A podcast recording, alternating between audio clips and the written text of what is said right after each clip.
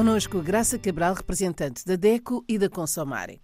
Graça, hoje falamos de mais uma efeméride, do Dia Mundial da Qualidade, que se comemora esta semana.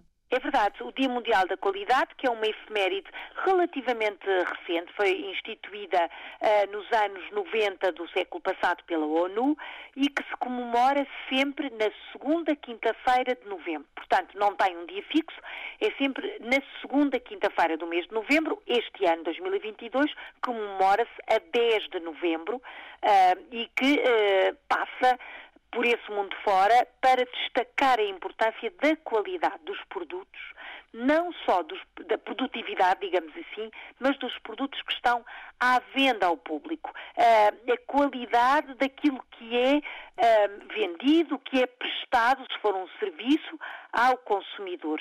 A importância da qualidade no mercado de consumo. É este o objetivo desta, desta, deste dia especial, desta efeméride, uh, destacar o porquê e a importância da qualidade daquilo que é posto à venda ou uh, como serviço no mercado internacional. E a importância desta efeméride para o consumidor? É muito grande.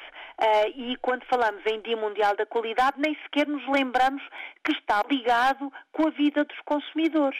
Mas os consumidores têm dois direitos que vão direitinhos para a qualidade o direito à proteção da sua saúde e segurança. Portanto, um produto ou um serviço que não tem qualidade pode ser inseguro, pode provocar acidentes e, obviamente, colocar em risco a saúde e a segurança física dos consumidores e depois o direito à qualidade dos bens e serviços, ou seja, o direito a receber, a comprar produtos que cumprem a sua obrigação, que trabalham bem e que, se tal não acontecer, podem e devem ser trocados, ou seja, o direito à reparação dos danos, o direito à garantia. Tudo isto vai um, entroncar, digamos assim, na qualidade, porque se aqui, se, se o mercado tiver à venda produtos que não têm qualidade, que não estão certificados, que não foram inspecionados, avaliados, que não foram dados como uh, produtos de qualidade para ser distribuído ao grande público, incumpre-se nestes direitos básicos, que é o direito à proteção, o direito à qualidade e o direito à reparação de danos. E a verdade é que muito, muito se vende por esse mundo fora sem qualquer qualidade. Produtos que entram no mercado dos vários países sem ser fiscalizado, sem passar, no caso de Portugal, temos o Instituto Português da Qualidade, mas nos países africanos de língua oficial portuguesa também há organismos que certificam a qualidade daquilo que é vendido. Mas e os produtos que não vêm pelas vias legais?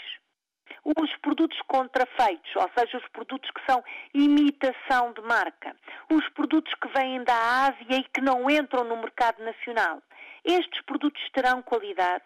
É aqui que o consumidor tem uma palavra a dizer. Se aquilo que comprou não cumpre a função para a qual comprou, vamos exemplificar, vai comprar lá para casa um fogão.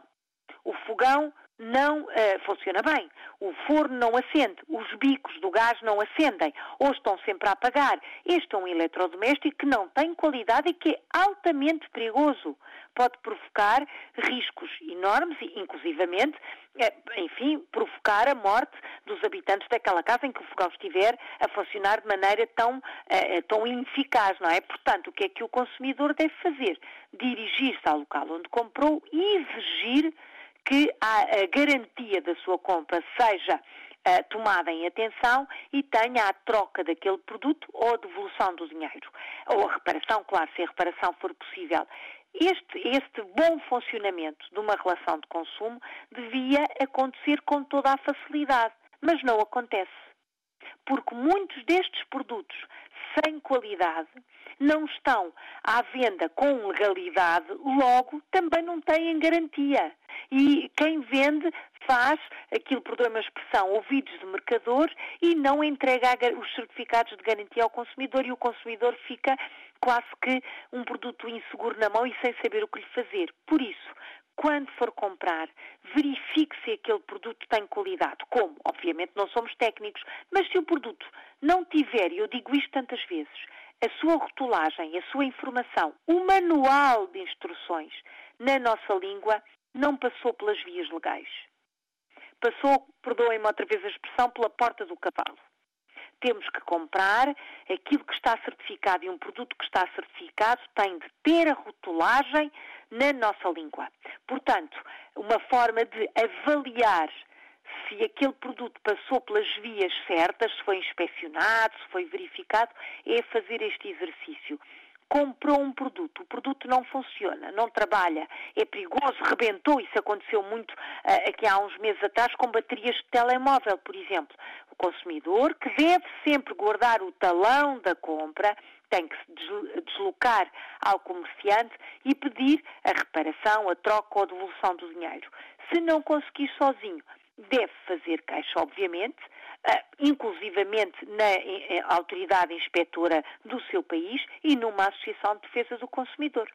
É assim que o consumidor deve agir e assim é que devemos celebrar o Dia Mundial da Qualidade, porque nós, consumidores, temos todo o direito a ter produtos de qualidade no mercado. Para a semana, Graça. Para a semana vamos falar de algo diferente, mas que também é muito importante e que deve ser respeitado por todos, uh, os cuidados a ter na celebração de um contrato de arrendamento de casa.